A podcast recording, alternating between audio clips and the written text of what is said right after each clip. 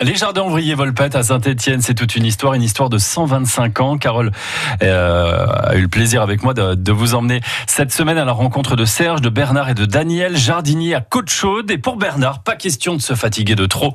Il a justement une astuce, c'est le jardin en espalier. Dans le jardin de nos rêves, tout notre amour est en fleurs vient embaumer nos cœurs. Oh là là, qu'est-ce que c'est joli Quelle vue Magnifique C'est vraiment la nature. Bon, il y a du bruit. après.